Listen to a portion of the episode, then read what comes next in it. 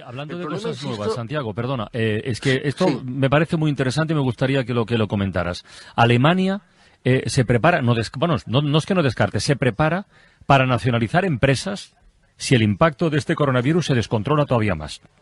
Bueno, esto es de los años 60 o 70.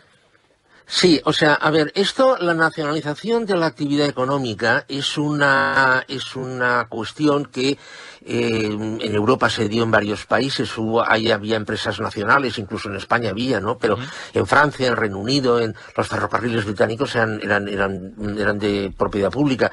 Eh, pero, pero esto, a partir de, la década de los 80, esto se abandonó radicalmente. Es decir, el, el llamado neoliberalismo mm, dijo hay que eh, el Estado es el problema, recordad la frase de Ronald Reagan. Sí el Estado es el problema, eh, el Estado tiene que salir de, la actividad económica, la actividad económica tiene que privatizarse y el mercado que, que decida. Bien, esto mm, podemos estar de acuerdo o no, el problema es cuando llega una situación como la actual, de parón. O sea, no, no, es que sea una reducción de la actividad, es una situación de parón. Entonces, claro, evidentemente, aquello o se deja hundir con todo lo que esto significa o puede significar, o bien se, se hace, se toma otra alternativa. La otra alternativa es única, es que el Estado intervenga.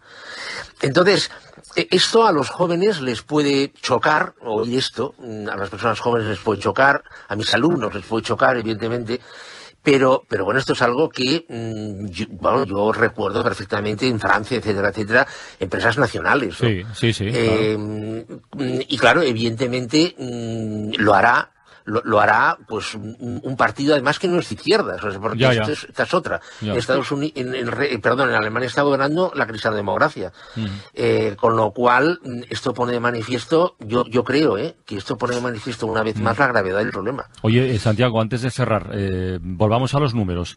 España.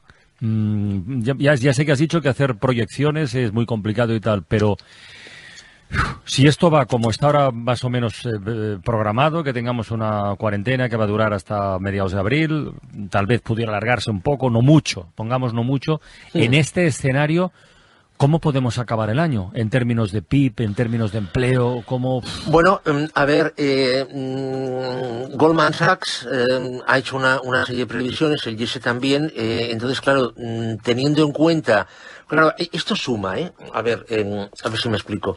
Eh, la, previsión del, del, gobierno es que este año España iba a crecer el 1,6%. ¿Vale? Eh, dejemos al, margen si, si era acertada o no, esto da igual.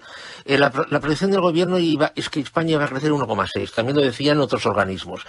Si resulta que según Goldman Sachs España va, puede llegar a decrecer el 7,5, quiere decir que esto se ha de sumar, con lo cual España mm, prácticamente eh, puede decrecer el 9,5%. Ya. lo cual realmente es mucho. Eh, el déficit, mm, tres cuartos de lo mismo. España puede llegar a un déficit mm, eh, que roce el 10%. Mm, de momento en la peor de las previsiones, ¿eh? es decir, un déficit equivalente a que España tenía en el año 2009, que si no recuerdo mal estaba en el 9,6, 9,7%. Sí, sí, sí, sí pero con una diferencia de que en el año 2009 España no tenía un nivel de deuda pública del 98%, mm, lo tenía bastante más, más abajo. Eh, España para financiar estos, estos programas de ayuda, etcétera, etcétera, y estos, bueno, va a tener que emitir deuda, con lo cual se va a sumar y va a generar más intereses. Una situación complicada.